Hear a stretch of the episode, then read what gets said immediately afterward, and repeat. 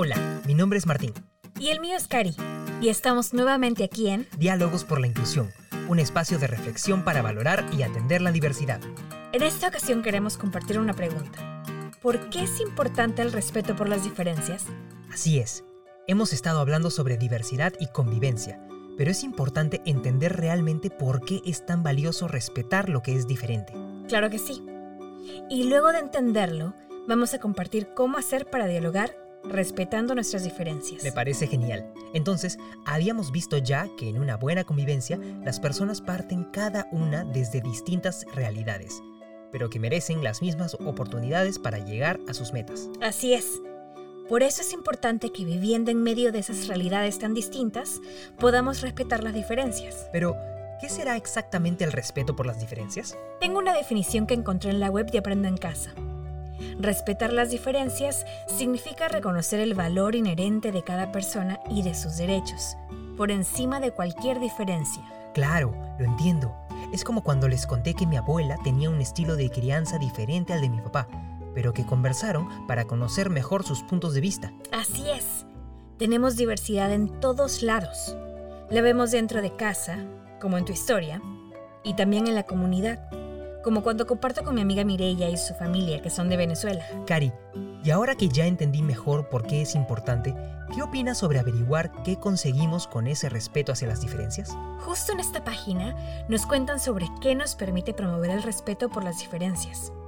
Dice que respetarlas hace más visibles las distintas identidades, características, culturas y diversidad de las personas. También veo que habla sobre que nos permite mirar más allá de nosotros, es decir, hacia la diversidad de las costumbres, opiniones y lenguas de todas y todos. Y eso no significa que siempre estaremos de acuerdo con las opiniones de los demás, pero estaremos más seguros de nuestra identidad sin negar la de los otros. Mm, no había pensado en eso. Es decir, que respeto por las diferencias no siempre es llegar a identificarte con las ideas del otro, sino que les damos valor, porque viene de la otra persona y esta es valiosa. Así es. Conversar o dialogar sobre nuestras diferencias nos hace más comprensivos y podemos llegar a convivir mucho mejor. Claro que sí. De eso hablamos en el programa sobre convivencia democrática. Y yo ahora te pregunto, Martín, si queremos mantener esto para lograr una buena convivencia como sociedad, habría que empezar desde el hogar. ¿De qué formas las familias que nos escuchan pueden aplicar esto? ¿Cómo logramos el respeto por la diferencia en casa? Aquí, en esta web, menciona sobre estrategias para el respeto de las diferencias en el hogar. Mira, aquí lo primero es cambiar el chip y ver el conflicto y la diferencia de opiniones como una oportunidad de crecer, dialogando entre ambas partes. Y es que sí, por ejemplo, antes con mi hermana menor, nos peleábamos mucho porque ya nos habíamos acostumbrado a simplemente discutir por todo. Por ejemplo, nos peleábamos por qué música poníamos en casa. Pero una vez que conversamos y nos pusimos de acuerdo para escuchar una canción cada una, resolvimos nuestras diferencias. Créanme, si empezamos a ponernos de acuerdo en reglas básicas y empezamos a verlo como un paso hacia un convivir más tranquilo, todas y todos se sentirán mejor. Y justo de eso habla el siguiente punto. Establecer una comunicación asertiva que ponga en práctica la escucha activa dentro de casa. Mmm, asertiva. ¿Qué palabra es esa? Claro, que sea asertiva implica el respeto por la opinión del otro y evitar que haya otras barreras entre las partes. Por ejemplo, si estás muy molesto o molesta, esperar a que se calmen un poco las cosas y luego conversar, para que estén realmente dispuestos a arreglar el problema. Lo digo por experiencia. Qué bueno que hayan podido arreglar ese tema con tu hermana, Cari. Puede ser chiquita, pero es brava cuando se enoja tu hermana, ¿no? sí. Bueno, ni tan chiquita. Ya tiene 13. Está en toda la pubertad. Por eso pensaba que no íbamos a poder llegar a acuerdos. Pero me sorprendió mucho la madurez con la que me escuchó. Precisamente, el siguiente punto habla de evitar los prejuicios. A veces tenemos ideas prehechas de cómo son las personas por su lugar de origen, su edad, sus condiciones o sus características diversas. Tienes razón. Para evitarlos, pienso que hay que saber usar nuestra empatía para acercarnos a los demás y conocer más sobre sus puntos de vista y o vivencias. Sí, para conocernos mejor. Se pueden hacer cosas divertidas, ¿eh? como juegos de preguntas, o ponerse a ver o armar el álbum de fotos de los momentos importantes de cada miembro para que la familia pueda conocerse más y así compartir las experiencias e historias de las fotos. Oye, ahora que recuerdo, en la página de Aprendo en Casa hay un botón que se llama Somos Familia. Allí vi varios fascículos con juegos que se llaman Jugamos Juntos en Familia y hablaban de la asertividad y cómo podemos jugar también. Sí, de todas maneras eso me parece súper, porque es una forma de integrar a las familias y de conocer lo que hace único a cada uno. Así es. Qué bonito eso que dices. Es importante también el lenguaje con el que compartimos esas experiencias. Hay que evitar el uso de estigmas o estereotipos. Claro que sí.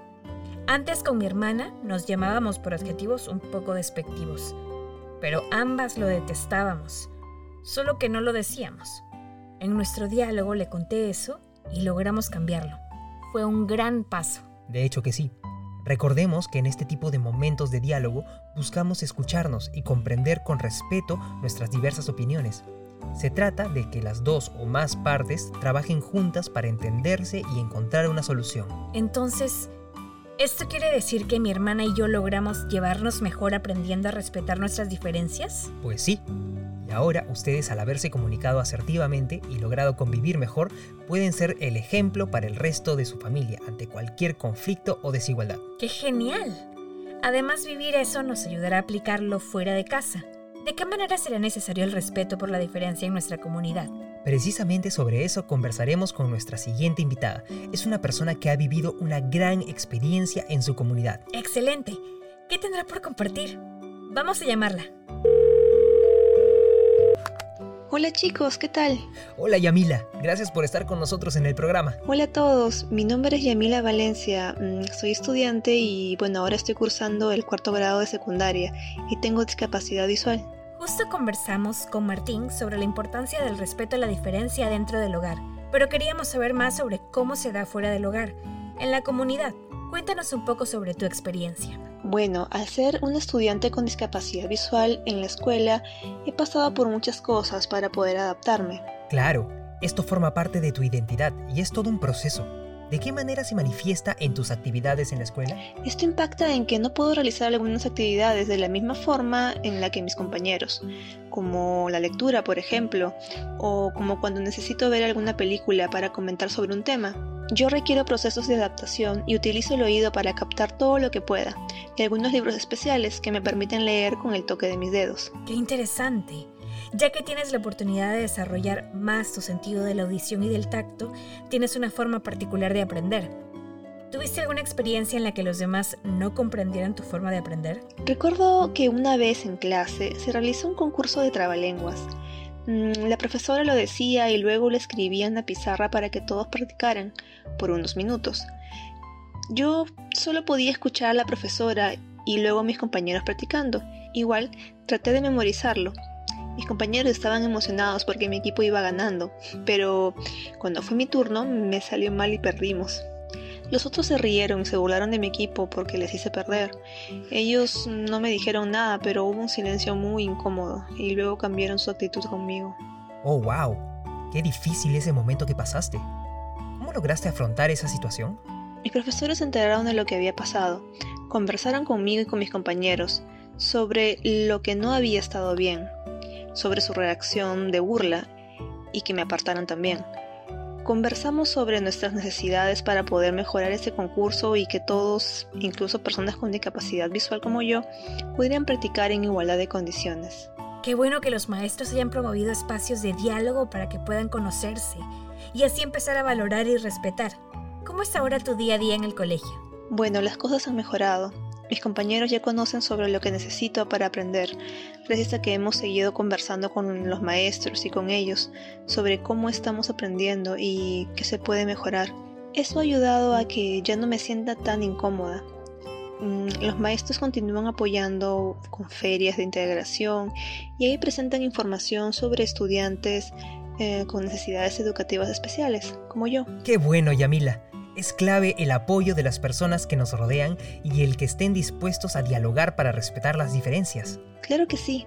Ese momento por el que pasé cuando se burlaron de que no había podido cumplir bien con la actividad en clase, en realidad fue una oportunidad que mis profesores supieron aprovechar. para cambiar y mejorar la situación, para que todos podamos aprender según nuestras necesidades. Y mis compañeros también empezaron a poner de su parte. Definitivamente ayudó a que todos nos integremos mejor. ¡Qué genial lo que nos dices! Así es, los conflictos por los que pasaste fueron solo un trampolín hacia el respeto a la diversidad gracias al apoyo de tus maestros y a la disposición de los compañeros. Además, al reconocer que tu forma de aprender era diferente, conocer su naturaleza y darle valor pudieron complementarse. Y ahora todos pueden estudiar sin sentirse incómodos o discriminados. Así es, Yamila. ¿Cómo te sientes ahora siendo un estudiante con discapacidad visual en tu escuela y en tu comunidad? Me siento bien porque de alguna manera me di cuenta de que en mi caso fue un aporte para emplear un poco más la mirada hacia la diversidad de mi colegio. Así los otros estudiantes con necesidades especiales o de otras culturas tendrían la misma oportunidad de diálogo y apoyo que yo tuve. Claro que sí. Gracias a tu experiencia se ha sentado un precedente en tu escuela y en tu comunidad de que es posible aprender de diversas maneras. Queremos agradecerte, Yamila, por habernos acompañado y contado tu historia. Les agradezco a ustedes, chicos, por la oportunidad y el buen rato. Hasta pronto. Ha sido una entrevista muy interesante, Yamila. Muchas gracias. Gracias. Todo lo que hemos aprendido hoy me ha hecho pensar en las relaciones de mi familia. Mi hermana y yo podemos compartir esta mirada de diversidad en los grupos de la comunidad en los que participemos y con ello estaremos aportando a lograr ese respeto por la diferencia. Así es. Así como Yamila, las experiencias que hemos compartido hoy nos recuerdan que respetar las diferencias ayuda a fortalecer la convivencia en democracia y fortalece nuestras relaciones. Se siente muy bien ser parte de este cambio, Martín. Claro que sí, Cari todos podemos participar en la sociedad y lograr impacto aunque no parezca. Si practicamos escucharnos y conocer al otro, podremos valorarlo y respetarlo. Una acción así, por más pequeña que nos parezca, puede repercutir en grandes si las hacemos todas y todos. Así es, Cari. Respetar nuestras diferencias es aprender a convivir en una sociedad justa para hacer del Perú una mejor escuela. Y no puedo creerlo, pero ya se acabó el tiempo. Sí, pero tranquilo, Martín que tenemos un tema muy interesante por descubrir en el siguiente programa. Así es, estaremos conversando sobre historias de migración. No se lo vayan a perder familias. Con nosotros será hasta la próxima oportunidad. Chao, chao. Este podcast se realizó con el apoyo de la Unión Europea y la Cooperación Alemana para el Desarrollo, implementada por la GIZ. Ministerio de Educación. Bicentenario del Perú, 2021.